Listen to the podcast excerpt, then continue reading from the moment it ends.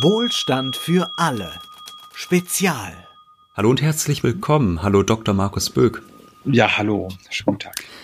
Markus Böck ist Historiker. Er hat zur Treuhandanstalt geforscht, eine Institution, die vielen unserer gerade Junghörer sicherlich nicht allzu viel sagt. Die äh, älteren Generationen werden mit diesem Begriff sicherlich viel anfangen können. Kurz zusammengefasst war die Treuhandanstalt dafür verantwortlich, die volkseigenen Betriebe der DDR-Wirtschaft, also der DDR-Planwirtschaft, im Zuge der Wiedervereinigung in die westdeutsche Marktwirtschaft zu integrieren, sie vor allem zu privatisieren, also private Investoren zu finden und diese Organisation ist, das kann man auch schon mal zu Beginn sagen, eine sehr skandalumwitterte. Herr Böck, wie würden Sie denn diese Organisation Treuhand charakterisieren? Also ich denke, das ist eine sehr besondere Organisation gewesen, die in der deutschen, europäischen, vielleicht auch in der weltweiten Geschichte doch ihresgleichen sucht. Da gibt es nicht viele vergleichbare Gebilde, äh, zumindest nicht im 20. oder 19. Jahrhundert. Also man hatte relativ kurzfristig, relativ improvisiert, auch relativ chaotisch dort ein Gebilde geschaffen, das eben die Aufgabe hatte, einen sehr, sehr großen industriellen Sektor, also wir reden hier von großen Ordnungen von über 8000 Betrieben, 4 Millionen Beschäftigten, Beschäftigten quasi in kürzester Zeit von der Planwirtschaft in die Marktwirtschaft zu führen. Also quasi aus dem Sozialismus Kapitalismus zu machen, das alles sehr, sehr schnell und das alles auch ohne Vorbereitung, ohne bereitliegende Strategien, ohne Rezepte. Und das war natürlich eine sehr, sehr besondere Aufgabe. Die Zeitzeugen und Zeitgenossen haben das auch schon als sehr besondere Aufgabe empfunden.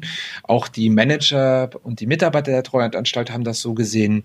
Und das war auch eine Aufgabe, die natürlich mit großen Diskussionen, mit großen Streitigkeiten, mit viel Konflikten verbunden war und auch noch immer ist. Also würde ich sagen, in der Hinsicht, dass die Treuhandanstalt bis in die Gegenwart hinein zumindest für mittelalte oder ältere Ostdeutsche ein sehr wichtiger Bezugspunkt ist, also der sehr emotional diskutiert wird, der sehr intensiv äh, noch nachklingt, auch in seinen Wirkungen, sowohl in der Materi also im materiellen Hinsicht, also die ostdeutsche Wirtschaft äh, ist durch die Treuhandanstalt und ihre Politik nachhaltig geprägt worden, äh, ihre Unternehmenslandschaft, aber auch in kultureller Sicht. Also für viele Ostdeutsche ist die Treuhandanstalt nach wie vor ein Symbol für Dinge, die im Einigungsprozess nach 1990 eben nicht so gelaufen sind, wie man sich das 1990 noch erhofft hat. Und deshalb ist es eine sehr besondere Einrichtung und zählt sicherlich, also man kann sie sicherlich auch als eine der umstrittensten Organisationen in der jüngeren deutschen Geschichte auf jeden Fall ähm, bezeichnen. Und das macht sie sehr, also es ist sehr herausfordernd, sich mit ihr auseinanderzusetzen, aber auch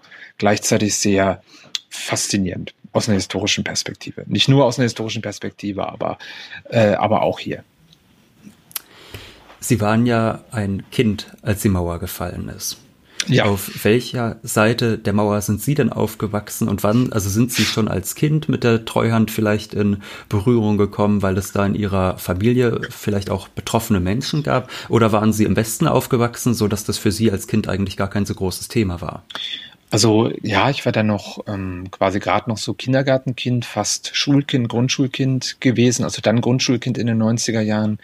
Ähm, also war ich natürlich nicht in erster Linie äh, mit der Treuhand beschäftigt gewesen, habe das jetzt irgendwie nicht aktiv verfolgt und ähm, und äh, von daher ist das, ist das eine Sache gewesen, die ich natürlich eher so mittelbar wahrgenommen habe. Ne? Also man ist dann natürlich mit anderen Dingen beschäftigt, das ist klar. Äh, aber natürlich hat man dann die Verunsicherung der Eltern, Großeltern, Lehrer, Verwandten und so weiter gespürt. Und dann waren natürlich Themen, die meine Jugendzeit äh, ganz selbstverständlich immer sehr präsent waren. Fragen von Arbeitslosigkeit, Fragen von Zukunftsperspektiven, Fragen von von Abwanderung. Also ich bin im Ostharz aufgewachsen, das sollte ich vielleicht dazu sagen. Ähm, also auf der östlichen Seite im Mansfelder Land. Das war eine Region, die sehr stark durch Bergbau, durch Industrie geprägt war und die natürlich hier einen ganz erheblichen ähm, Strukturbruch, Strukturwandel durchmachen musste.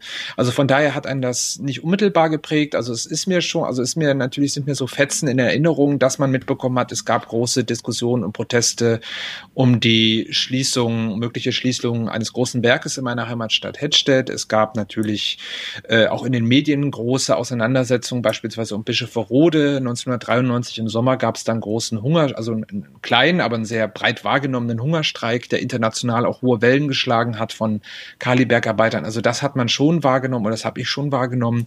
Aber es war natürlich äh, etwas, was man so als, als, als Kind, Schulkind oder heranwachsender Jugendlicher noch nicht in der intensiven Weise miterlebt hat, wie Leute, die unmittelbar davon betroffen waren. Ne? Und also von daher ähm, war mir das Thema schon irgendwie äh, präsent und klar, aber ähm, nicht in der Weise, dass ich irgendwie sagen könnte, ich bin da irgendwie aktiver Zeitzeuge oder hätte da eine starke emotionale Bindung. Also das geht mir dann schon ein bisschen anders, zumal ich dann auch später ähm, zum Studium ähm, in, nach NRW gegangen bin, also äh, aus den neuen in die alten Bundesländern, äh, Länder und äh, lebe jetzt auch hier schon seit sehr langer Zeit und habe dadurch auch eine etwas veränderte Perspektive auch wiederum auf die Dinge in den neuen Bundesländern. Also äh, das glaube ich auch, habe ich versucht in meiner Arbeit irgendwie auch ein Stück weit äh, produktiv zu machen. Ob mir das dann gelungen ist, steht natürlich, also das ist natürlich dann, das Urteil müssen dann andere fällen. Aber das war mein Versuch, mich mit so einem Gegenstand auseinanderzusetzen aus der Perspektive, also aus der zeithistorischen Perspektive. Wie war denn der Zustand der DDR-Wirtschaft? Also Sie haben ja schon angesprochen, es sollten die äh, volkseigenen Betriebe der DDR-Wirtschaft überführt werden ins kapitalistische Wirtschaften. Wie war denn der Zustand der DDR-Wirtschaft und insbesondere auch der Industrie in dieser Umbruchszeit? Das ist natürlich eine Frage, die bis in die Gegenwart äh, die Gemüter erhitzt. Ne? Also man kann sagen, man, man schreitet eigentlich bis, bis heute eigentlich um den Wert des Volksvermögens. Das ist natürlich auch ein Streit, der nicht nur eine materielle Komponente hat, sondern auch hier wiederum eine starke symbolische Komponente. Also es geht um die Frage, was hat die DDR, vor allem auch was haben die Ostdeutschen an Dingen mit in die Einheit eingebracht? War das alles Schrott oder war da doch noch was zu holen? Wäre was zu holen gewesen? Und wenn was zu holen gewesen wäre, wer hat sich dann genommen? Ne? Also das ist bis heute ein Stück weit der springende Punkt und deshalb ist die Frage so emotional befrachtet. Ich denke, hier wird man, ähm, wenn man aus einer wirtschaftshistorischen Perspektive auf diese Dinge blickt, sicherlich ein differenziertes Urteil fällen müssen. Also was auf jeden Fall ähm, festzuhalten ist, dass die Planwirtschaft zumindest in ihren klassischen Branchen, das heißt Metallurgie, Maschinenbau, Chemie, Bergbau, Textilindustrie, ähm, Werftenindustrie und so weiter mit großen Problemen zu kämpfen hatte. Also hier haben sich im Prinzip über Jahrzehnte hinweg bestimmte Dinge aufgestaut. Ähm, man hat sehr groß, man hat verstaatlicht in mehreren Wellen. Schon die Sowjets haben in den 40er Jahren verstaatlicht. Dann hat man dann diese Verstaatlichung noch weitergetrieben in den 50er, nochmal in den 70er Jahren. Also man hatte kaum noch Privateigentum. Äh, man hatte keine Unternehmer mehr, sondern man hat dann vor allem auch seit den 70er Jahren unter Erich Honecker, der den Chef also sozusagen der neue starke Mann des Regimes war und sein Wirtschaftsexperte Günther Mittag. Man hat dann hier noch stärker auf große Kombinate gesetzt. Also man hat riesige äh, Industriekomplexe gebaut, äh, über die ganze DDR verteilt, die wirklich extrem integriert waren. Also dort hat man quasi komplette Fertigungsketten in einem großen Kombinat vereint. Und äh, diese Kombinate waren wirklich, ähm, der spätere Treuhandchef Detlef Rohwedder hat sie mal polemisch Dinosaurier der Volkswirtschaft genannt. Also das waren wirklich Kolosse, ähm, und und diese Kolosse wurden dann doch relativ, also man versuchte auf der einen Seite die aus Ostberlin zu steuern. Also es gab dann so Planungen, äh, Pläne, Fünfjahrespläne, Siebenjahrespläne und da hat man dann quasi versucht, äh, festzulegen, so viele Autos, so viele Kühlschränke, so viele Schuhe und so weiter werden produziert. Und das alles natürlich noch eingebunden in den mittelosteuropäischen Wirtschaftsraum, also den Rat für gegenseitige Wirtschaftshilfe, ähm, der von der Sowjetunion geführt wurde. Und dann hatte man auch im Außenhandel Aufgaben, ne, wo man dann sagte, okay, in Ungarn werden Busse gebaut und wir bauen Werkzeugmaschinen und dann werden die getauscht. Und das kam dann quasi noch dazu. Also es war eine Planwirtschaft, die gelenkt war von oben herab, die langfristig geplant war von oben herab herab. Also zumindest auf dem Papier. In der Praxis sah es natürlich noch deutlich komplizierter aus. Da haben die Betriebe natürlich nicht immer genau das machen können oder wollen, was man von oben vorgegeben hat. Man hat dann auch zum Teil versucht, äh, wie das so ist, wenn man Vorgaben von oben bekommt, versucht ein bisschen zu schummeln, äh, ein bisschen natürlich sich die Arbeit einfacher zu machen. Betriebe haben versucht, eigenständiger zu wirtschaften, haben versucht, die Pläne möglichst weich zu gestalten. Also je weniger Vorgaben man hat, desto einfacher kann man die Vorgaben natürlich erfüllen. Das macht ja auch Sinn. Ähm, kennt man ja auch aus der Uni, wenn man mit den Dozierenden verhandelt, wann ist die Abgabe, wie streng soll das sein und so. So ähnlich kann man sich das auch vorstellen. Es gab keinen richtigen Wettbewerb, es gab keine richtig freien Preise, es gab keine Anreize, hier wirklich äh, intensiv auf Innovationen oder auf Effizienzsteigerung zu setzen. Das muss man ganz klar sagen. Also Betriebe haben unter anderen Bedingungen gewirtschaftet als beispielsweise in der Marktwirtschaft. Und das hat sich natürlich in den Jahrzehnten dann bemerkbar gemacht. Also diese Kombinate, wie man sie dann nannte, wurden immer größer. Man hat Arbeitskräfte gehortet, man hat Material gehortet und äh, es stauten sich natürlich Probleme an. Also technologische Probleme etwa. Man war von den westlichen Technologien Technologien weitgehend abgeschnitten. Es gab Technologieembargos seitens der USA, aber auch seitens der westeuropäischen Mächte. Es gab zunehmend auch in den 70er, 80er Jahren äh, ökologische Probleme. Also man hatte im Prinzip nicht mehr die Möglichkeit, bestimmte Dinge, ähm, bestimmte Dinge ökologisch zu gestalten. Umweltprobleme häuften sich auf. Äh, es gab aber auch ähm, allgemeine Probleme, dass sich die Weltwirtschaft in den 70er, 80er Jahren verändert hat im zunehmenden Maße. Ostasien wurde zunehmend wichtiger. Produktionsstätten in Europa wurden zunehmend unwichtiger. Also es gab einen Strukturwandel, den wir natürlich jetzt ja auch in Westdeutschland hatten, im Ruhrgebiet oder im Saarland. Und das alles äh, konnte natürlich so unter den Be Bedingungen der Zentralplanwirtschaften Osteuropas nicht nachvollzogen werden, weil hier war äh, stand die politische Machtsicherung des Regimes immer im Fokus. Also das SED-Regime äh, hat da keinen Zweifel dran gelassen, dass wenn es sozusagen so eine Konkurrenzsituation zwischen politischem Machterhalt und ökonomischer Effizienz gibt, ist natürlich klar, dass der politische Machterhalt im Fokus steht. Und der Deal, den man hatte, könnte man sagen, ist, ähm, das SED-Regime hat der Bevölkerung versprochen, wir versorgen euch mit den Grund Bedürfnissen, also Wohnraum, Konsumgüter, einfach äh, Nahrungsmittel. Das ist, sollte alles sehr, sehr günstig sein, wurde im hohen Maße bezuschusst mit Subventionen.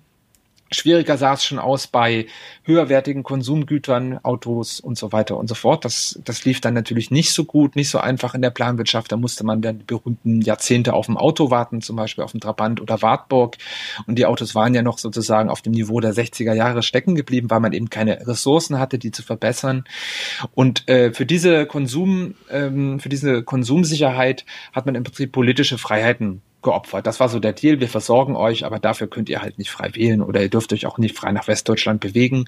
Und dieser Deal wurde in den 70er, 80er Jahren zunehmend brüchiger und deshalb sind diese wirtschaftlichen Krisen, die sich dann auftürmen, also sozusagen, dass man dann merkt, äh, äh, man, man, man fällt technologisch immer weiter zurück. Umweltprobleme stauen sich auf. Versorgungsprobleme werden immer größer. Also viele Betriebe standen dann still, weil einfach bestimmte Produkte, Vorprodukte gefehlt haben.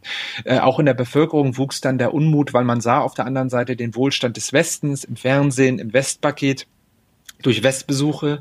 Auf der anderen Seite sah man dann, dass man zunehmend Probleme hatte, äh, die, äh, dass das Regime zunehmend Probleme hatte, die eigene Bevölkerung zu versorgen. Also das staut sich in den 80er Jahren immer weiter auf. Äh, es gibt natürlich eine Reihe von außenpolitischen Konflikten, äh, Ölpreiskrisen, Afghanistan-Krieg in den 80er Jahren sind sehr wichtige Aspekte. Die Sowjetunion hat große Probleme, ihre eigenen Wirtschaftskreisläufe aufrechtzuerhalten, kann sich nicht mehr so stark quasi mit ihren Satellitenstaaten beschäftigen in Osteuropa. Auch das fällt fällt quasi dann raus. Man wird zunehmend abhängiger von der Bundesrepublik und das alles kommt zusammen und führt dazu, dass viele Probleme, äh, viele Betriebe in der Planwirtschaft doch erhebliche Probleme haben und die Unzufriedenheit auch in den Belegschaften sehr groß ist. Also man hat so das Gefühl, na ja, wir wursteln uns so durch, wir improvisieren, aber so richtig so dauerhaft kann es nicht so weitergehen. Und das ist so die Stimmung, die so herrscht, sagen wir mal, bis in den späten 80er Jahren. Also es ist irgendwie klar, irgendwas muss passieren. So geht es eigentlich nicht weiter, aber was genau passieren muss, das weiß eigentlich so richtig keiner. Ne? Also man möchte eigentlich ein bisschen, also man möchte das öffnen, man möchte mehr Wettbewerb, man, Leistung soll sich lohnen. Es ist auch unter den Arbeitern eine große Unzufriedenheit da, weil man das Gefühl hat, ja klar, wenn ich jetzt mehr mache, ich habe nichts davon. Ne? Also im Prinzip, also ich kriege genauso viel wie mein Kollege und warum soll ich mich jetzt hier quasi ähm, im hohen Maße engagieren. Ne? Also ich habe da keinen Anreiz für. Und das alles ähm, staut sich dann auf zu so einem Problemknäuel, das dann vor allem im Jahr 1990 sichtbar wird. Also als die Planwirtschaft dann quasi über Nacht in die Marktwirtschaft knallt, kann man fast sagen, fast explosionsartig entlassen wird. Und, ähm, und dann kommt die Treuhand ins Spiel. Bevor wir über die Treuhand sprechen und was mhm. die Treuhand gemacht hat, würde mich eines noch interessieren. Äh, Sie haben jetzt einige Aspekte oder einige wirtschaftliche Probleme der DDR, der DDR angesprochen. Äh, wie sah es denn um die Qualität der Ausbildung bestellt aus? Denn ich war letztes Jahr auf einer Historikerkonferenz, da sind wir durch die Lausitz gefahren und da wurde uns erzählt, äh, also den Journalisten wurde dann erzählt, dass ganz viele Menschen in der DDR-Wirtschaft ihre relativ sicheren Berufe hatten, vielleicht nicht mit so hohen Aufstiegsmöglichkeiten jetzt, aber die waren halt sicher. Dann kamen sie in das wiedervereinte Deutschland und ihr Beruf äh, war nicht nur eigentlich entwertet, sondern es war so, dass es den teilweise gar nicht mehr gab. Also dass ja. sie wirklich beim Jobcenter standen, die wollten Arbeit und dann wurde ihnen gesagt, ja, der Beruf, den sie da haben, den gibt's bei uns eigentlich gar nicht. Äh, also es war wirklich eine komplette Entwertung von Berufsbiografien. Also wie stand das um die Qualität der Ausbildung in der DDR-Wirtschaft?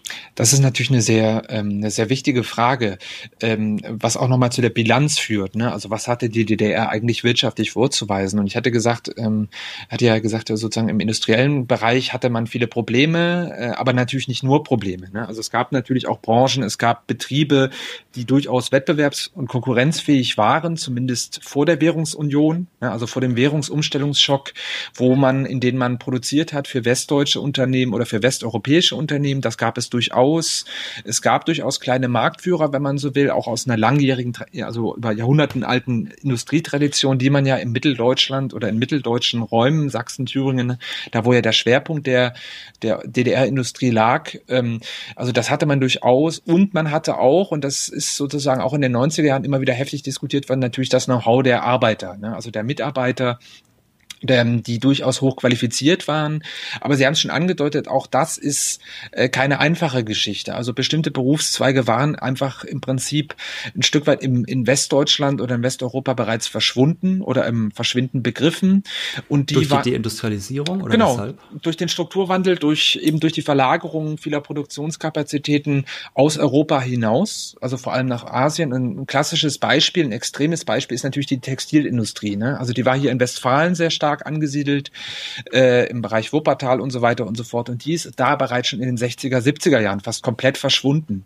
Und die, äh, und äh, wenn man sich, wenn man so will, der Sozialismus, die Planwirtschaft hat das alles wie unter so einer Käseglocke bewahrt. Also man hat quasi so eine Art industrielles Modell, ähm, jetzt nicht schockgefroren, aber so ein Stück weit erhalten, das äh, natürlich in anderen Bereichen ähm, schon durch einsetzende Prozesse von Globalisierung, technologischen Wandel, Digitalisierung und so weiter und so fort äh, sich schon stark verändert hatte. Also zumindest in Westdeutschland oder in Westeuropa oder in den Vereinigten Staaten. Aber das war unter der Bedingung des Sozialismus eben nicht der Fall.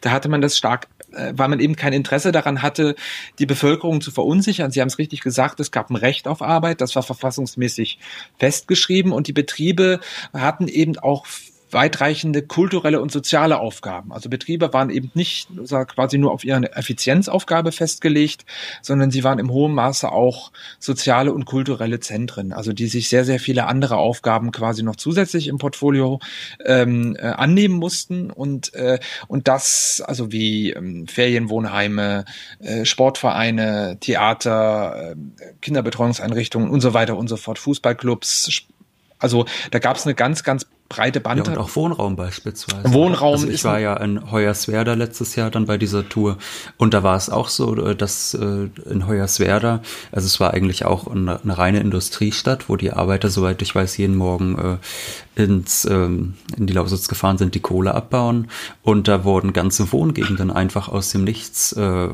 hochgezogen für diese Menschen. Genau, genau. Also Hoyerswerda ist ein sehr eindrückliches Beispiel. Halle Neustadt beispielsweise auch, also mit der Chem damit verbundenen Industrie, Chem chemischen Industrie, ähm, aber auch Eisenhüttenstadt, ne? also eine Stadt, die einfach nur für ein Stahlwerk gebaut wird. Ne? Und da waren natürlich diese Städte, und das sollte sich dann als große Belastung in den 90er Jahren erweisen, diese Städte waren natürlich in einem enormen Maße abhängig von einem großen Betrieb, der das Leben in diesen Städten ganz, ganz maßgeblich mitgeprägt hat. Also wo sehr viele Menschen gearbeitet haben, wo viele kulturelle, soziale Einrichtungen von diesem Betrieb unterhalten wurden und äh, die Menschen sich natürlich auch ein Stück weit mit diesen Betrieben identifiziert haben. Ne? Also das war nicht nur ein Arbeitgeber, das waren auch äh, sozusagen, da waren auch ganze Familien in diesen Betrieben, in diesen Unternehmen tätig, in mehreren Generationen.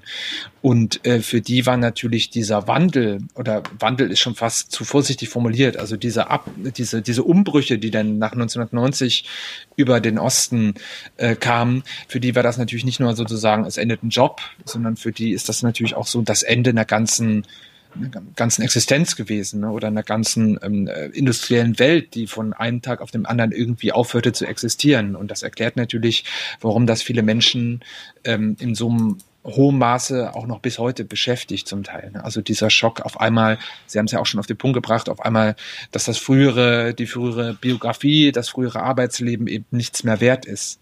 Ne, also scheinbar. Ne? Und da spielte natürlich die Treuhand ihre Rolle und zog auch natürlich den Unmut und die Enttäuschung und die Aggression vieler Menschen auf sich, weil sie scheinbar die Akteurin war, die diese Entscheidungen getroffen hat, die eben zum Ende all dieser großen Betriebe und zur Entwertung all dieser Arbeits- und Lebensleistung geführt hat. Und, ähm, und die Folgen äh, auf verschiedenen Ebenen begleiten uns ja bis heute. Wie, wie hat denn diese Behörde so in groben Zügen, sage ich mal, gearbeitet? Wie hat man sich das vorzustellen, wenn eine Behörde eine ganze Volkswirtschaft quasi hm zu verkaufen hat, an Investoren zu bringen hat. Denn das war es ja letztlich. Es ging um die volkseigenen Betriebe der DDR, dass die privatisiert werden, dass dort Investoren gefunden werden, die Kapital investieren in diese Firmen, äh, um auch natürlich Arbeitsplätze zu erhalten beispielsweise, um diese Firmen zu erhalten und nicht lahmzulegen, weil natürlich auch klar war, äh, ansonsten kommen die Menschen gehen Westen, wenn im Osten ökonomisch nichts mehr läuft. Wie wurde erst einmal versucht, das zu bewerkstelligen? Also das ist ähm, auch äh, eine hochspannende Frage, mit der ich mich auch sehr lange beschäftigt habe. Also äh, vielleicht liegt schon ein Teil der An Antwort darin, äh, dass die Treuhand sich selber gar nicht als Behörde verstanden hat. Ne? Also das ist sozusagen der besondere Clou dieses Modells, dass man im deutschen Fall wählt, also im deutsch-deutschen Fall, auch anders als in anderen mittelosteuropäischen Ländern, äh, die, die noch anders aussehen. Aber hier ist es so, die Treuhand ursprünglich ist ja was anderes. Also sie wird ja am runden Tisch von der Modo-Regierung, es gibt einen Vorschlag am runden Tisch von Wolfgang Ullmann. Und eigentlich gründet man dort relativ kurzfristig im Februar, März 90 so eine, eine neue Behörde, eine kleine Dienststelle, wenige hundert Mitarbeiter und die soll im Prinzip die Betriebe bewahren. Ne? Also da packt man im Prinzip das Volksvermögen hin, diese 8500 Betriebe mit vier, vier Millionen Mitarbeitern und die sollen erstmal diese, weil man Angst hat, die, sonst reißen sich das westliche Kapitalisten oder östliche Seilschaften unter den Nagel und dann schafft man diese Stelle und die soll erstmal nur bewahren und eigentlich will man sogar, die Oppositionellen wollen die sogar verteilen per Anteilsscheine an die Bevölkerung. Ne? Aber das will die Modo-Regierung eben nicht, weil man die, diese Betriebe als Faustpfand natürlich auch in möglichen Verhandlungen mit der Bundesrepublik begleitet. Also so geht das ja eigentlich los. Dann kommt dieser dieses turbulente Frühjahr, die Volkskammerwahl, die mit einem Votum für die Einheit endet. Dann verhandelt man blitzschnell quasi zwischen Bonn und Ostberlin mit der neuen Regierung und unter de Maizière verhandelt man eine Einheit, erstmal eine wirtschaftliche Einheit, die kommt dann im Juli, die Wirtschaftswährungs- und Sozialunion zum 1. Juli, die, die wirtschaftliche Einheit. Und dann in diesen Verhandlungen wird irgendwie klar, wir brauchen ja irgendwen, der sich jetzt um diese Betriebe kümmert. Ne? Also die sind ja noch, die liegen ja quasi noch so roh im Portfolio dieser komischen Treuhandstelle und irgendwas muss da ja passieren. Und die Bundesregierung hatte eigentlich einen sehr klaren Blick in Bonn, also CDU, FDP natürlich, also eine christliberale äh, Bundesregierung, die sagt, na ja, also irgendwie, ihr bekommt die deutsche Mark, also ihr Ostdeutschen bekommt die deutsche Mark und unser Erfolgsmodell, unseren Wohlstand.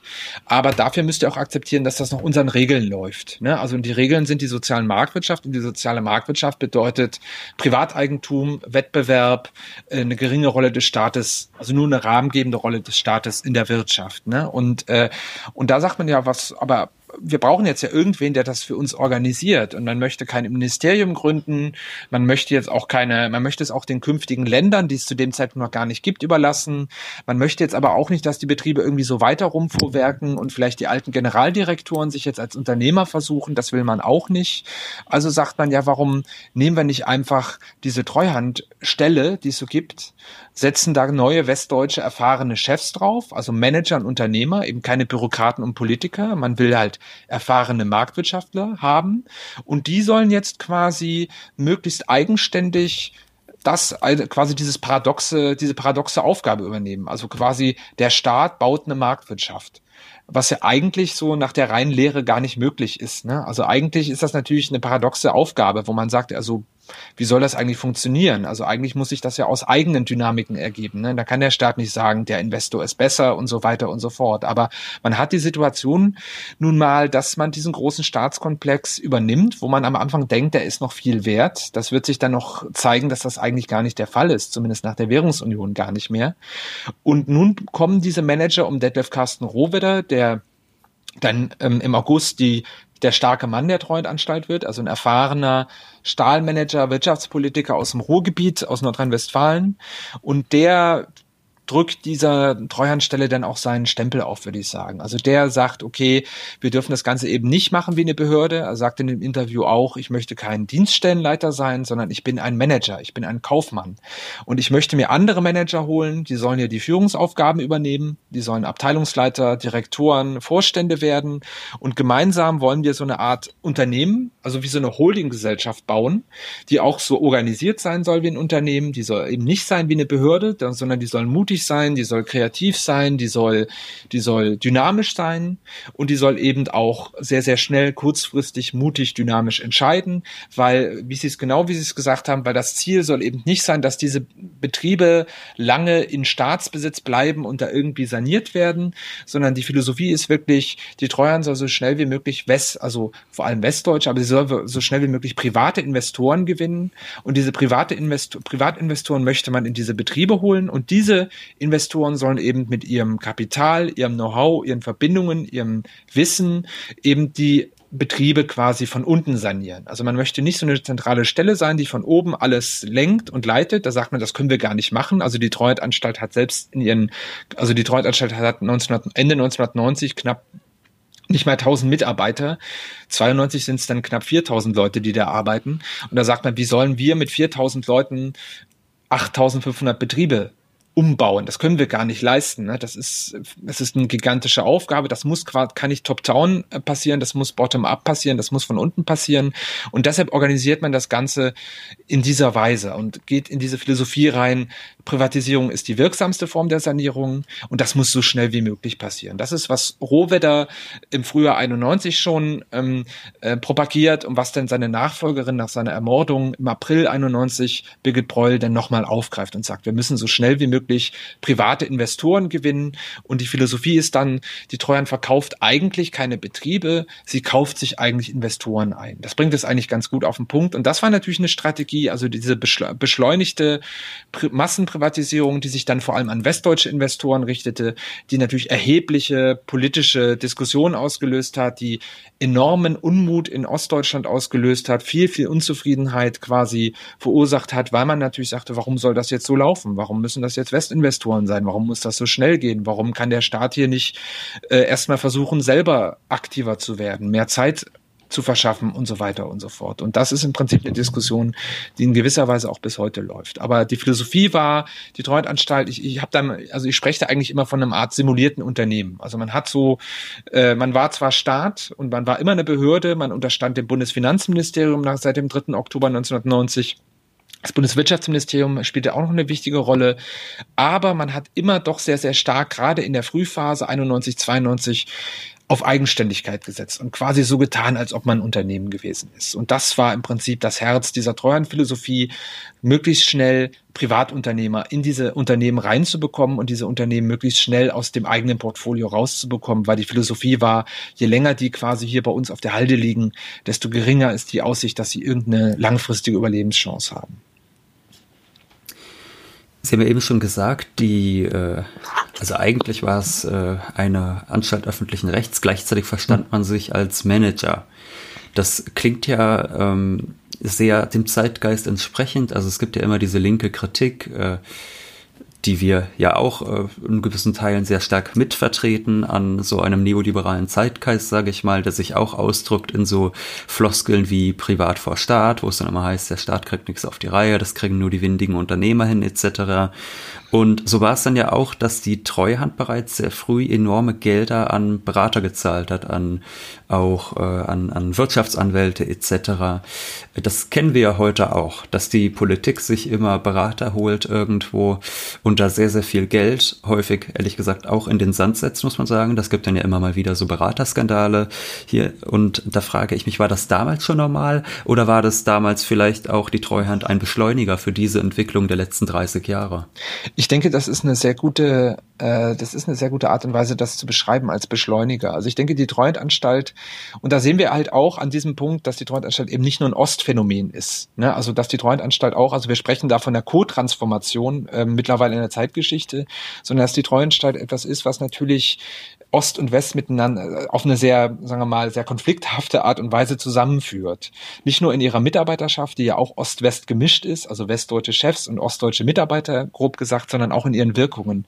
Und Sie haben völlig recht, es ist schon Rohwedder, der sich Roland Berger äh, holt und sagt, hilf mir, mach mir doch mal ein paar Vorschläge, wie ich das organisieren soll, weil man hat eben keine Konzepte. Also weder die Bundesregierung hat Ideen, noch irgendwer anders hat irgendwie konkrete Vorschläge, wie das alles irgendwie organisiert werden soll. Ne? Und deshalb improvisiert man und äh, da schlägt natürlich ein Stück weit auch die Stunde der Berater, der Unternehmens Berater, die dann kommen und sagen, machen, die machen Vorschläge, organisiert es doch nach der Struktur, macht es doch nach dem Verfahren und so weiter und so fort. Ne? Und das ist, hat natürlich ein Stück weit eine, eine beschleunigende Rolle. Also Unternehmer sind dann auf einmal, also Berater sind dann auf einmal natürlich in einer Art und Weise im öffentlichen Bereich präsent, wie sie vorher, glaube ich, noch nicht, in den 80er Jahren noch nicht präsent waren, in der Bonner Bundesregierung, wo ja alles noch ein Stück weit gediegener war und so weiter. Aber sie treffen es natürlich ganz gut den Nagel auf den Kopf die Treuhandanstalt fällt natürlich auch vom Zeitgeist in eine Zeit, in der man davon ausgeht, dass der Staat eher das Problem ist und der Markt die Lösung sein kann. Also der Staat gilt so als Bürokratie, als ineffizient, als zu groß, als zu teuer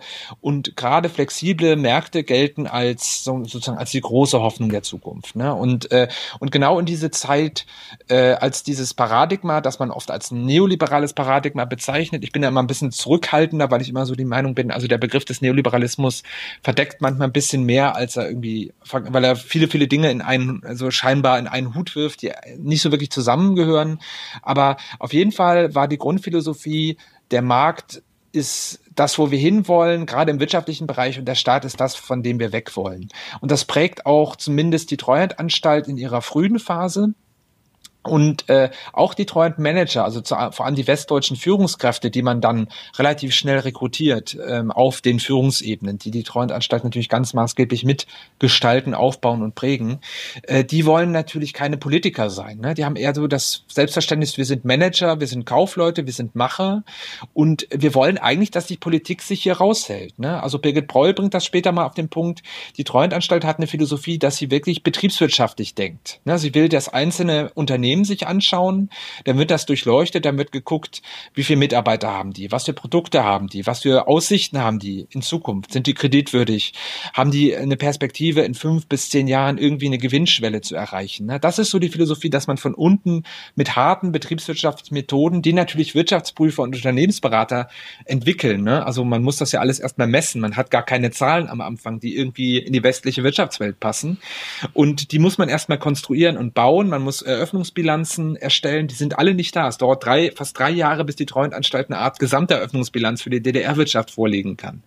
Und, äh, und dieser radikale betriebswirtschaftliche Zugang passt natürlich in diesen marktfreundlichen Zeitgeist hinein, aber das löst dann natürlich Kritik aus von vielen Ostdeutschen, von den Gewerkschaften, von Linken, Sozialdemokraten, PDS, Grün, die sagen, also hier geht's nicht nur um Betriebswirtschaft, sondern auch um Volkswirtschaft. Und wenn ihr einfach nur die Betriebe nacheinander alle ausknipst, oder radikal äh, runterschrumpft, was bleibt dann quasi in der Region überhaupt noch übrig? Was für eine Perspektive haben die Menschen? Und das sind auf keinen Fall blühende Landschaften, wie man sie ihnen ja versprochen hat. Ne? Und, äh, und da, also dieser große Konflikt Betriebswirtschaft, Volkswirtschaft, wenn man so will, eine betriebswirtschaftliche Betrachtung, eine volkswirtschaftliche Betrachtung, äh, die äh, vielleicht auch dazu führen könnte, dass man, und das, das wird dann auch immer stärker, muss man sagen, ab 92, 93, als die Kritik größer wird, als die Konflikte größer werden, als Skandale ausbrechen, als die Proteste wieder stärker werden. Also hier sieht man dann auch, gerade 91, 92 würde ich sagen, ist dieser marktliberale Zeitgeist bei der Treuhand sehr, sehr stark. Die Treuhand ist, glaube ich, auch sehr, sehr machtvoll, würde ich sagen, hat große Entscheidungsspielräume, hat große Gestaltungsspielräume. In Bonn hält man sich lieber raus, aber man merkt dann, je weiter man irgendwie geht und je, sagen wir mal, je schneller man dieses Privatisierungsregime durchzieht, desto größer wird der Widerstand, desto größer wird der Frust, äh, desto stärker werden quasi die Gegenspieler in Politik, Öffentlichkeit und Gesellschaft, auch in der Ökonomie, in der Wissenschaft zum Teil, nicht nur, aber auch da. Und dann kommt auch die Politik wieder stärker rein. Und dann kann die Treuhandanstalt, würde ich sagen, also 92, 93 bis Ende 92 kann sich relativ radikal, also Ende 92 hat die Treuhandanstalt in nicht mal zwei Jahren quasi 80 Prozent ihrer Unternehmen privatisiert. Ne, also etwa 10.000 Privatisierungen. Man hat die Betriebe dann zerkleinert, um sie eben verkaufen zu können oder privatisieren zu können. Und Ende 92 wähnt man sich auf einem guten Weg und sagt, ja, wir haben ja fast 80 Prozent schon weg. Ne, also es ist eine wahnsinnige Geschwindigkeit innerhalb von zwei Jahren. Man erreicht dann 91, 92 Privatisierungsquoten von 400, 500 Privatisierungen pro Monat. Das ist extrem. Ne? Also das sind äh, Zahlen, das sind Quoten, die hat man, die hat man in der Form in, in der westlichen Welt noch nicht erlebt. Ne? Und das, und aber dann merkt man irgendwie, diese Beschleunigkeit, Beschleunigung hat einen enormen Preis, erzeugt große soziale Kosten, große kulturelle Verwundungen auch, Traumatisierungen bei den Betroffenen. Und ab 93, 94 dreht sich der Wind. Dann redet man viel über Deindustrialisierung, dann redet man viel über industrielle Kerne, die man noch erhalten müsste. Die Landesregierungen werden stärker. Sie sagen dann, ja, das geht jetzt hier so nicht. Ne? Ihr könnt den Laden nicht dicht machen, auch wenn er keinen Investor findet. Das muss einfach jetzt bleiben. Ne? Und da ist, da ist im Prinzip schon dieser marktliberale Traum irgendwie einer kreativen Zerstörung. Alles geht irgendwie äh, sozusagen, wird einmal einmal heftig durchgeschüttelt und dann auf einmal platzt dann sozusagen diese neue Marktenergie ähm, hervor und es entstehen sehr dynamisch viele neue Unternehmen oder passen sich an und so weiter. Und da merkt man schon, so einfach wird das nicht aufgeben. Ne? Also es ist dann eher so Krisenmanagement, Abbaumanagement gefragt. Und das führt natürlich auch zu einer gewissen Ernüchterung und Enttäuschung, selbst auch bei diesen Treuhandführungskräften, weil man sieht, also mit unserer Strategie äh, kommt man dann auch nur bis an einen bestimmten Punkt und dann kippt die Stimmung aber auch wiederum in andere Richtungen. Ne? Also wo dann wieder mehr Staat, mehr Staatsintervention, Subventionen, große Deals und so weiter im Fokus stehen. Und die Treuhand eben nicht mehr sagen kann, wir haben keinen Investor für den Betrieb, der muss jetzt dicht gemacht werden. Ne? Sie haben es eben schon angesprochen, es gab auch Skandale. Was waren das für Skandale? Also es heißt ja immer wieder, äh, es war ein Ausverkauf der DDR oder die wurde sogar verramscht, heißt es. Mhm. Wie hat man sich diese Skandale jetzt vorzustellen? Ja, also es, es, es ist eine ganze Bandbreite natürlich von sagen wir mal, von Dingen, die nicht so gelaufen sind, wie man sich das eigentlich hätte vorgestellt und auch die Treuern selber sich das hätte vorgestellt. Ne? Also es gibt Skandale, Skandelchen. Ich würde sagen, es gibt eine ganze Bandbreite natürlich an, an Fehlschlägen. Es gibt Probleme, die natürlich auftauchen, wenn man in so kurzer Zeit auf Beschleunigung setzt. Also, also es werden große, also in einem Interview, das ich gemacht habe, äh, hat mal ein Treuhandmanager von Großgeldveranstaltungen gesprochen. Es waren natürlich gigantische Summen dort in Bewegung. Millionen, Milliarden wurden mobilisiert ähm, äh, und äh, es musste alles sehr, sehr schnell gehen. Also es war natürlich keine Zeit, in der man lange geprüft hat, in der man lange äh, diskutiert hat, sich abgestimmt hat, sondern wirklich die Philosophie hatte, schnell, mutig, kreativ zu entscheiden. Das war die Philosophie und das ist natürlich klar, dass so ein System sehr fehleranfällig ist. Ne, also anders, als wenn man sich Jahre auf eine Prüfung einlässt. Und gerade in der Masse, wo so viele Sachen gleichzeitig passieren, hat das natürlich auch Räume geöffnet für Korruption, hat das Räume geöffnet für Fehlkalkulationen, für Missbrauch. Ähm, und bis heute würde ich sagen, tobt auch dieser Streit wie ist das jetzt zu bewerten? Ne? Also, dass es Korruption gab, dass es diese Skandale gab, das bestreitet, glaube ich, niemand. Also, das ist klar. Aber dann ist immer die Frage, wie viel ist denn jetzt normal, wie viel ist denn eben nicht normal? Ne? Und ähm, Verteidiger der Treuhandanstalt würden sagen, na ja, okay, es ist eine, es ist eine Art Revolution, die da stattfindet. Ne? Es ist eine Art extremer wirtschaftlicher Umbruch, eine, eine gigantische Umverteilung von Vermögen, von Eigentum. Da ist natürlich völlig klar, dass da Dinge eben auch daneben gehen ihre Kritiker eben wenden natürlich ein, na gut, aber das ist halt im System eingebaut gewesen. Ne? Also das ist einfach so, weil ihr eben so beschleunigt habt, weil ihr eben keine Kontrollen wolltet, weil beispielsweise auch das Parlament kaum eingebunden war, weil die Öffentlichkeit kaum Informationen hatte oder überhaupt nicht bewerten konnte, was da passiert ist, weil die Politik sich fein rausgehalten hat, also vor allem die Bundesregierung. Deshalb war das alles möglich. Und dann gibt es eine Reihe von, äh, wie gesagt, Skandalen. Es gibt Fälle, in denen quasi Investoren eine Übernahme vorgaukeln und den Betrieb eigentlich gar nicht übernehmen wollen, sondern nur daran interessiert sind, bestimmte Dinge abzugreifen, sagen wir mal so, ne? Also Maschinen oder oder Know-how oder bestimmte Subventionen quasi. Also diese gibt es Einzelfälle. Es gibt natürlich auch Fälle, wo einfach Konkurrenz ausgeschaltet und bereinigt werden soll. Da gibt es auch Einzelfälle, ne? Oder oder bestimmte bestimmte Fälle, wo man hier relativ rigoros versucht hat, das zu missbrauchen. Es gibt natürlich auch äh, Beispiel, das verknüpft sich aus meiner Sicht sehr stark mit dem Fall Halle, also in der Niederlassung. Die Treuhand unterhält 15 Niederlassungen in den Regionen und diese Niederlassungen sollen die kleineren Privatisierungen Unternehmungen leiten. Also klein heißt nach Treuhandmaßstäben quasi Unternehmen unter 1500 Mitarbeitern. Und in der Niederlassung in Halle gibt es einen relativ großen Skandal, der 1993 enthüllt wird, weil da gibt es im Prinzip einen schwedischen, schwäbischen, nicht schwedischen, schwäbischen Unternehmer, der da äh, tausend, äh, der da quasi in erheblichem Maße äh, mit einigen führenden Treuhandmitarbeitern ähm, ein Netzwerk bildet, würde man sagen, und dann sich zwei Dutzend Unternehmen quasi Zuschuss, also zuschanzen lässt, die er eigentlich gar nicht bezahlen kann. Ne? Also die er eigentlich nur aus Mitteln bezahlt, die die Treuhand selber quasi noch zur Verfügung stellt. Und das ist natürlich ein gigantischer Skandal. Die IG Metall die örtliche Presse enthüllt das und das ist natürlich ein riesiger Schlag ins Konto für die Treuhand, weil man eben diese Philosophie hatte, die Niederlassungen sollen möglichst eigenständig entscheiden, ohne große Kontrollen, ohne große Aufsicht, ne, also möglichst mutig vor Ort entscheiden. Und wenn man natürlich dann sieht irgendwie, dass wird missbraucht, es wird ausgenutzt, also das, also die geringen Kontrollen, der geringe bürokratische Aufwand wird hier quasi dazu genutzt, das Ganze im Prinzip äh, zu missbrauchen, ist das natürlich für die Kritiker ein gefundenes Fressen. Da sagt man denn, was soll das dann? Ne? Also euer System funktioniert so nicht und braucht mehr Kontrollen und die Treuhandanstalt muss dann auch auf politischen Druck, auf öffentlichen Druck mehr und mehr Kontrollen einführen äh, während man am Anfang natürlich noch sehr, sehr schnell, fast schon am Telefon große Deals machen konnte. Auf wenigen Seiten hat man da irgendwie Verträge verhandelt. Also gerade Ende 90, Anfang 91 ging das noch sehr informell zu, also extrem informell würde man sagen.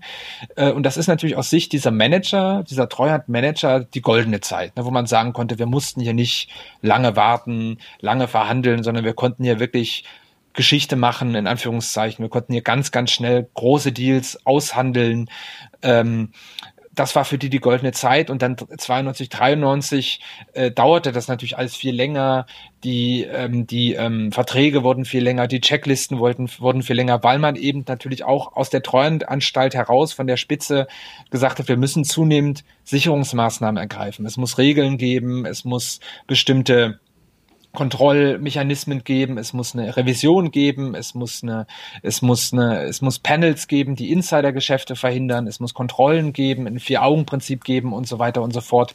Das dämmt natürlich die Offenheit für solche Fälle ein, aber Warner hat natürlich bei den Betroffenen große Unzufriedenheit ausgelöst, weil die gesagt haben, naja, was soll das jetzt? Jetzt sind wir doch wieder nur eine Behörde. Ne? Also, weil jetzt wird so viel kontrolliert und so lange Vorlagen müssen geschrieben werden, das hat da nichts mit der kreativen goldenen Anfangszeit zu tun. Ne? Also von daher, ja, das gab es auf jeden Fall und äh, diese Skandale sind dann natürlich in den Medien sehr, sehr stark wahrgenommen worden und haben das Image der Treuhandanstalt bis in die Gegenwart sehr geprägt, ne? so als Skandalbehörde, äh, die einen Fehlschlag an den anderen gereiht hat. Ich denke mal, aber das ist auch auf jeden Fall ein überzogenes Bild. Also da wird man genau hinschauen müssen. Aber natürlich hat die Treuhandanstalt damit zu leben, dass sie äh, heute, also gerade auch in der Presse oftmals über ihre Skandale noch wahrgenommen wird. Sie wollen da mit Ihrem Buch auch etwas entskandalisieren, so interpretiere ich das zumindest, also zwischen diesen beiden Polen, oder? Also es gibt ja einerseits diesen Pol, der sagt, wir äh, haben etwas Alternativloses vollbracht, wir mussten jetzt diese Wirtschaft an den Markt bringen und wenn da mal äh, 100.000 oder gar Millionen Arbeitsplätze flöten gehen insgesamt, dann sei das so? Ja. Und auf der anderen Seite gibt's dann die äh, vor allem linke Kritik, die sagt, da wurde quasi alles verramscht. Was ist denn das Besondere jetzt an Ihrem Buch und an Ihrem Zugang zwischen diesen ganzen Positionen? Also ich, ähm, als, als ich angefangen habe, mich da damit zu beschäftigen, das ist jetzt auch leider schon fast, ähm, naja, nicht ganz anderthalb Jahrzehnte her, war das Thema eigentlich relativ durch. Also irgendwie die Ökonomen haben sich nicht mehr dafür interessiert, die Politikwissenschaftler haben sich nicht mehr dafür interessiert und äh, aber in Ostdeutschland war das Thema natürlich noch präsent. Ne? Also da war die Treuhand nach wie vor so ein Reizthema. Und da gab es eigentlich nur diese beiden großen, extremen Positionen, würde ich sagen. Also das, die haben zumindest das Feld ganz maßgeblich mitbestimmt. Also dass man, wie sie es beschrieben haben, die einen haben gesagt, das war eine, eine tolle Sache, ähm, äh, das war eine alternativlos, das war Krisenmanagement, beste Art und alles, was doof gelaufen ist, das ist halt die Planwirtschaft gewesen. Das waren halt Honecker und Mittag, die sind dafür verantwortlich zu machen.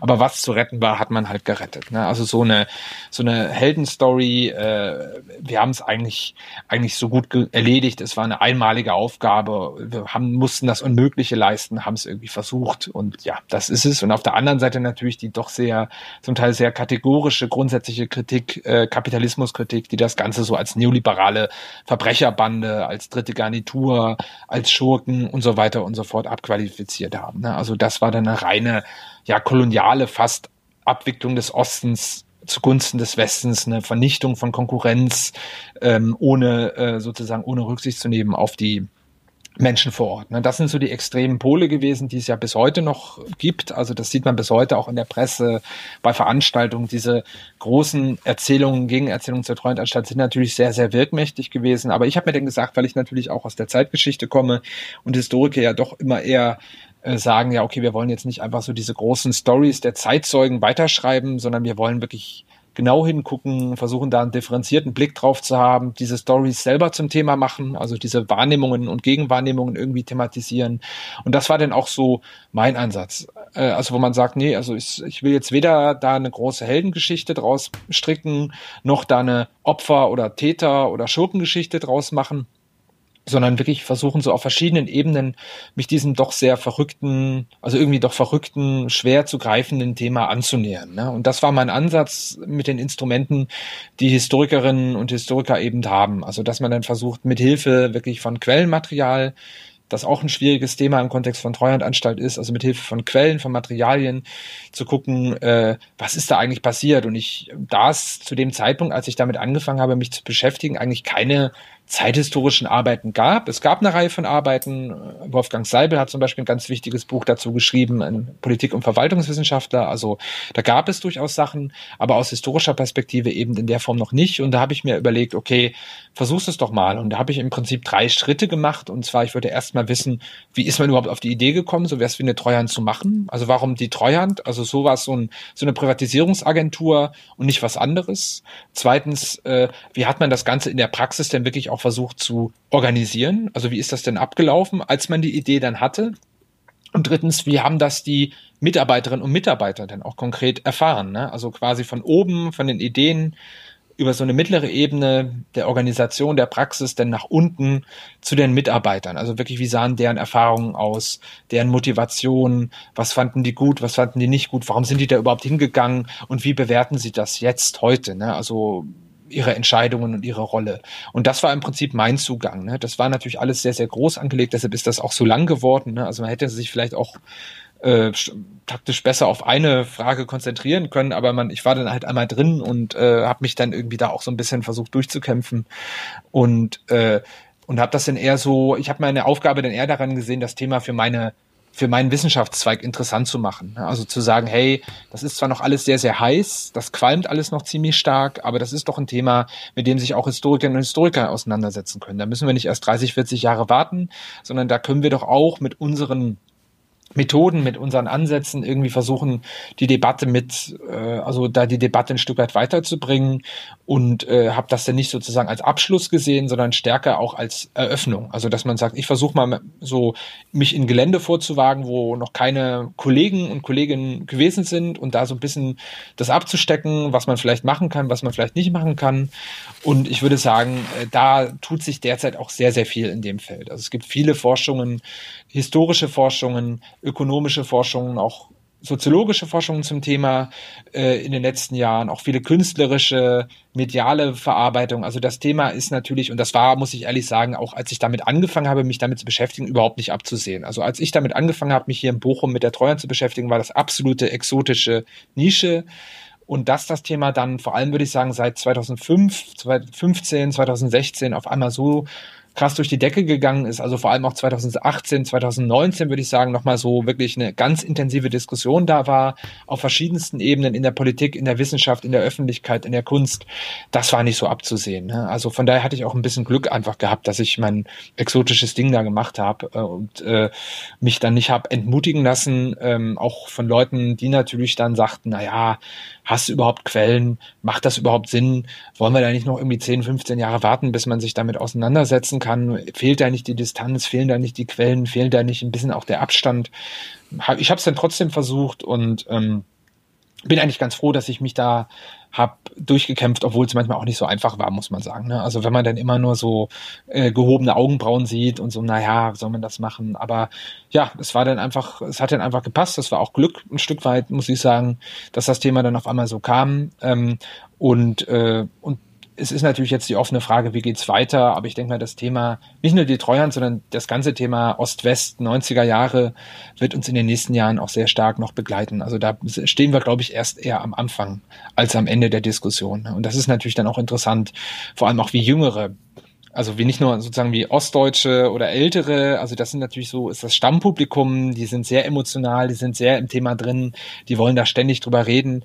Aber mein Ziel ist es natürlich auch, damit ein Stück weit auch ein Publikum zu erreichen, das weniger ostdeutsch ist, jetzt gar nicht negativ gemeint, aber dass sozusagen das Thema so ein bisschen aus dieser Ostecke rausholt, also dass man das Thema auch stärker in Westdeutschland, aber auch darüber hinaus diskutiert. Also ich hatte auch mal das Glück, es sozusagen in den USA vor einem Jahr da so eine kleine Vortragsreise zu machen, also dass man dann auch mal in Nashville über die Treuhandanstalt spricht.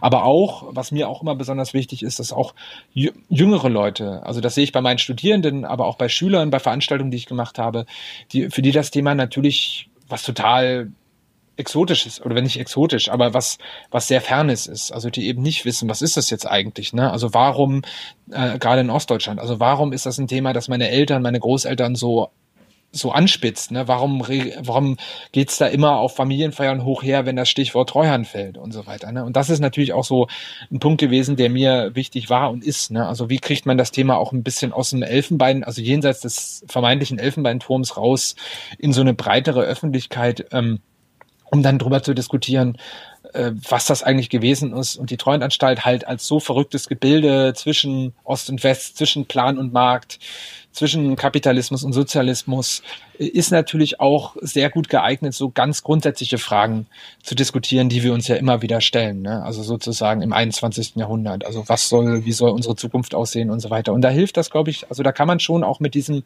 sehr extremen Thema weiterhelfen. Oder weiter diskutieren. Eine Frage hätte ich noch. Ja, klar. Eine letzte Frage hätte ich noch.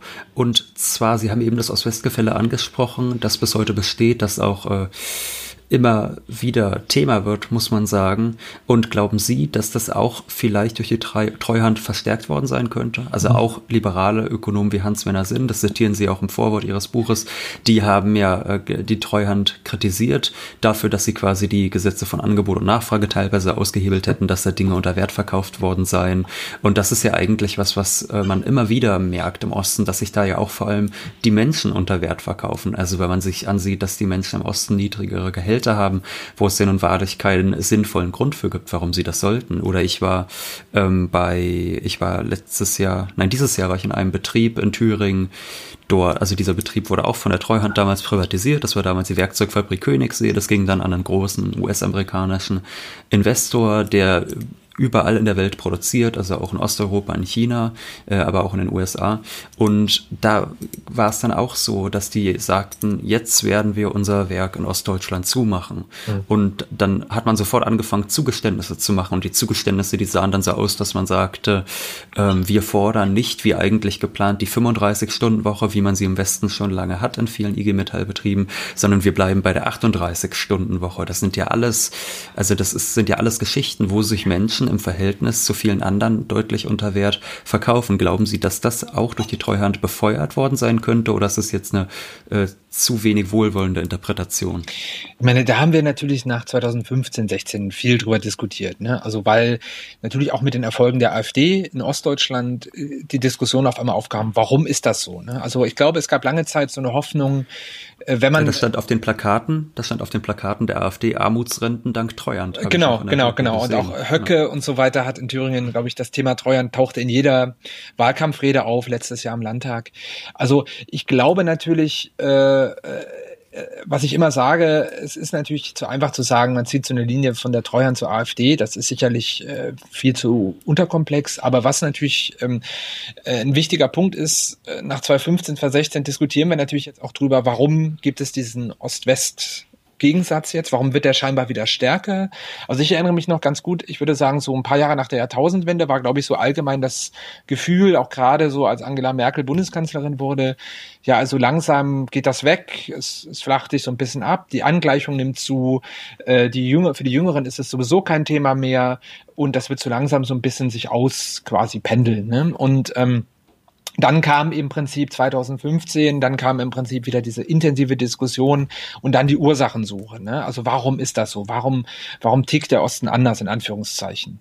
Und da war, suchte man natürlich, also dann war natürlich etwa 25 Jahre nach dem NRDDR die Antwort, die man lange in den 90er Jahren darauf gegeben hätte, also nach dem Motto, es liegt halt an der DDR, nicht mehr wirklich überzeugend. Ne? Da kann man nicht sagen, also irgendwie 25 Jahre vereintes Deutschland, warum soll das jetzt nur an der DDR-Vergangenheit liegen? Und deshalb äh, richtete sich der Blick natürlich stark in diese Transformationszeit in die 90er Jahre wieder hinein, dass man sagte, irgendwie muss da ja auch ein, was passiert sein, was die Menschen sehr, sehr stark auch mitgeprägt hat. Eben nicht nur die DDR, sondern auch die Dinge, die danach vor allem passiert sind.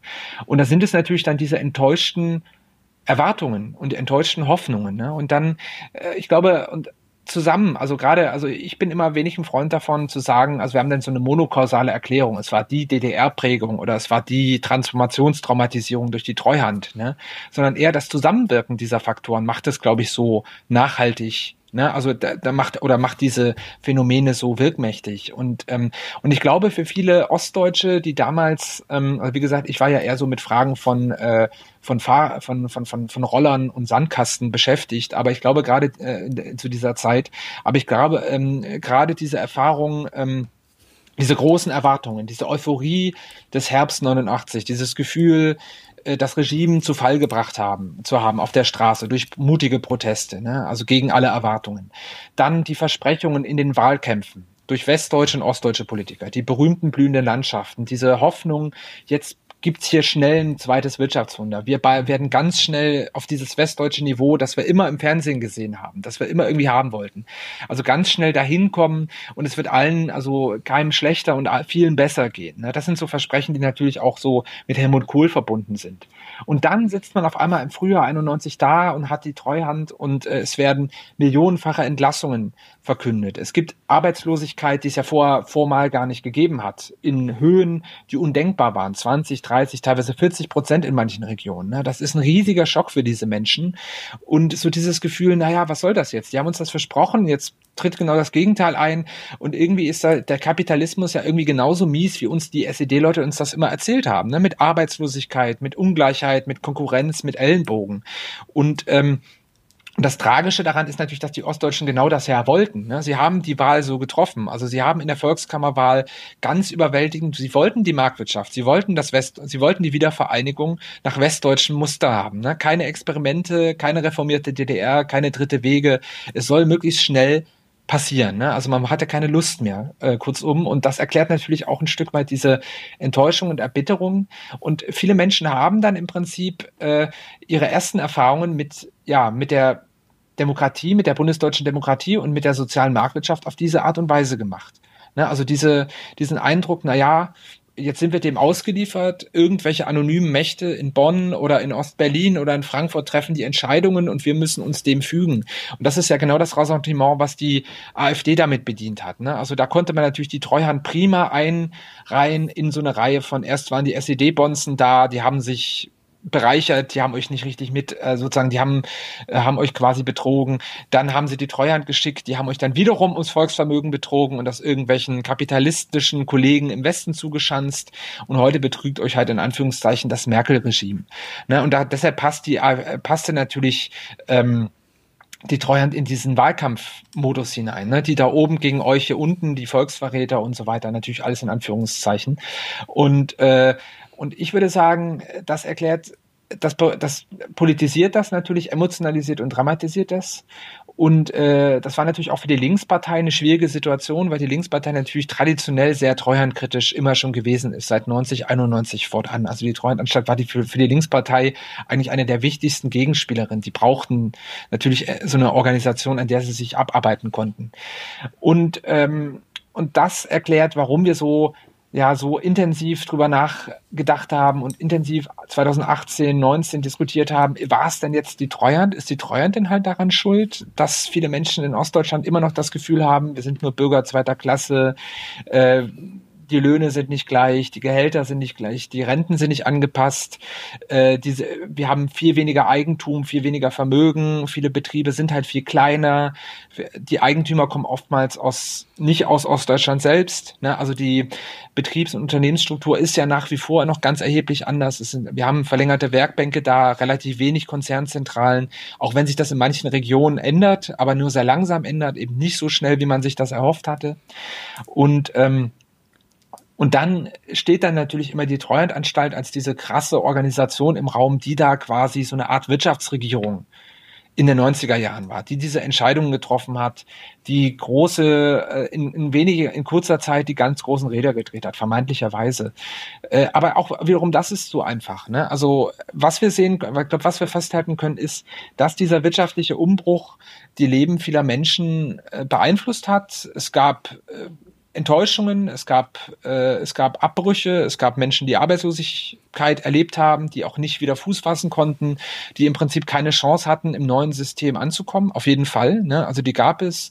Es gab viele Leute, die haben auch ganz gut sich so durchgewurstelt, ne? die so auf einer, also so ihr Niveau gehalten haben. Es gab aber auch, das gehört auch ganz klar dazu, auch viele Aufstiege. Ne? Es gab natürlich auch Erfolgsstories. Also wenn wir über die Treuhand reden, haben wir natürlich auch immer eher den Fokus auf äh, sagen wir mal, die Schattenseiten, auf die Skandale, auf die Dinge, die nicht gut gelaufen sind. Aber wenn man sich damit auseinandersetzt, gibt es durchaus so im kleineren und mittleren Bereich Erfolgsgeschichten. Also auch Unternehmer, auch ostdeutsche Unternehmer. Also es gab natürlich nicht viele Menschen aus Ostdeutschland, die 91, 92, 93 äh, das Geld hatten und auch vielleicht das Risikobewusstsein hatten, ähm, sich selbstständig zu machen oder das eigene Unternehmen zu übernehmen. Also die gab es auch auf jeden Fall. Das sind ganz interessante Persönlichkeiten, aber natürlich nicht in der Breite. Also das Großteil, der Großteil des, der Unternehmen wurde eben vom Westdeutschen übernommen und äh, und das hat diese Menschen natürlich ganz massiv alles geprägt. Ne? Also das sind natürlich alles, äh, es ist ein gewaltiger Umbruch, der da in wenigen Jahren äh, über diese Gesellschaft hinweggefegt ist.